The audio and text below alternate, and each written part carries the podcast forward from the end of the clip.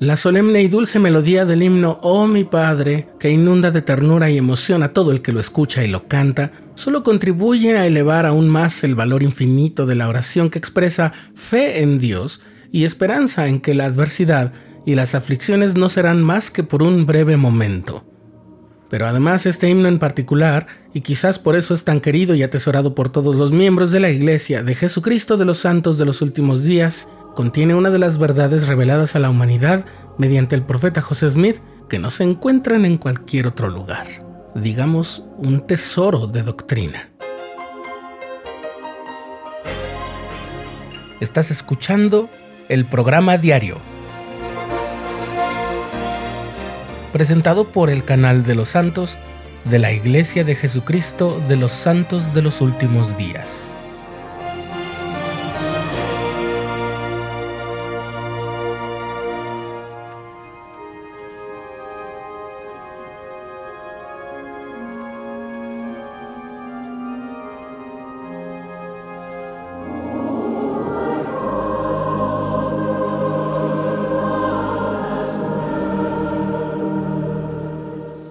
Eliza Roxy Snow nació en Massachusetts en 1804, pero fue criada en Ohio. La suya era una familia de buena posición que le dio una buena educación religiosa y una vasta cultura literaria y laboral.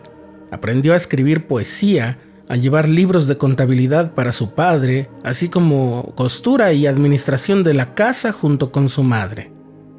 En 1831, un amigo de la familia, que era por esos días un ministro bautista de nombre Sidney Rigdon, los puso a los Snow en contacto con José Smith. La madre y la hermana de Eliza se convirtieron inmediatamente, pero a ella le tomó mucho estudio y más de cuatro años.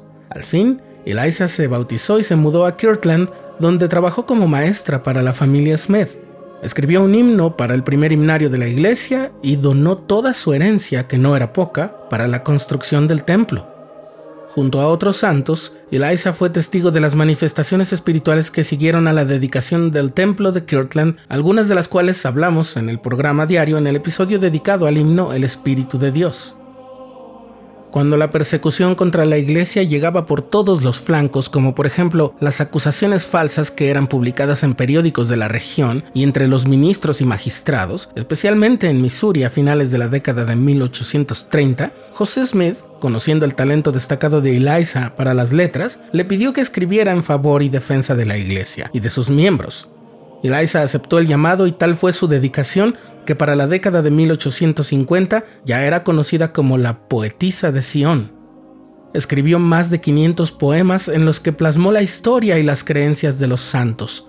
Muchos de sus poemas se convirtieron en himnos muy queridos que cantaron los pioneros alrededor de las fogatas, en salones de reuniones y en templos.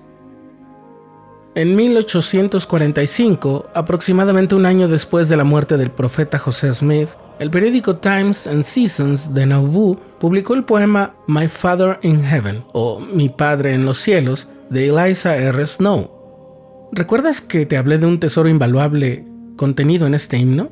Bien, pues aquí está. ¿Has escuchado la estrofa que habla de que además de nuestro Padre Celestial también existe una Madre Celestial? Seguro que sí. Nadie que lo haya escuchado por primera vez lo pasa por alto.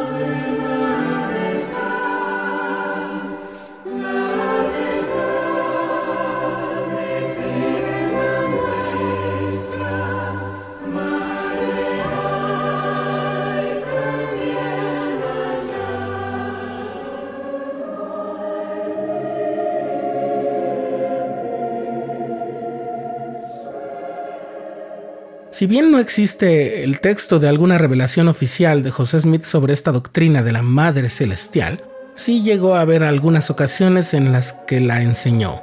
En el capítulo 34 del primer tomo de Santos, esa historia narrativa de la iglesia publicada recientemente, puedes encontrar el relato de una ocasión en que José Smith enseñó esta doctrina. La melodía con la que hoy cantamos Oh mi Padre fue tomada de la música que el compositor James McGranahan escribió para el himno cristiano My Redeemer o Mi Redentor del también compositor y cantante de música religiosa Philip Paul Bliss, de cuya autoría es también el himno Más Santidad Dame. La obra poética de Eliza R. Snow sirvió para preservar importantes enseñanzas de José Smith como esta doctrina de la Madre Celestial, y para alentar a los santos en sus deberes e instruir a los niños en los principios del Evangelio. El elder Bruce R. McConkie, que fue miembro del Quórum de los Doce Apóstoles, habló sobre la letra de Oh mi Padre y explicó lo siguiente. Esta gloriosa verdad de la ascendencia celestial, que incluye específicamente tanto a un padre como a una madre, se proclama mediante uno de los más grandes himnos que cantan los santos de los últimos días.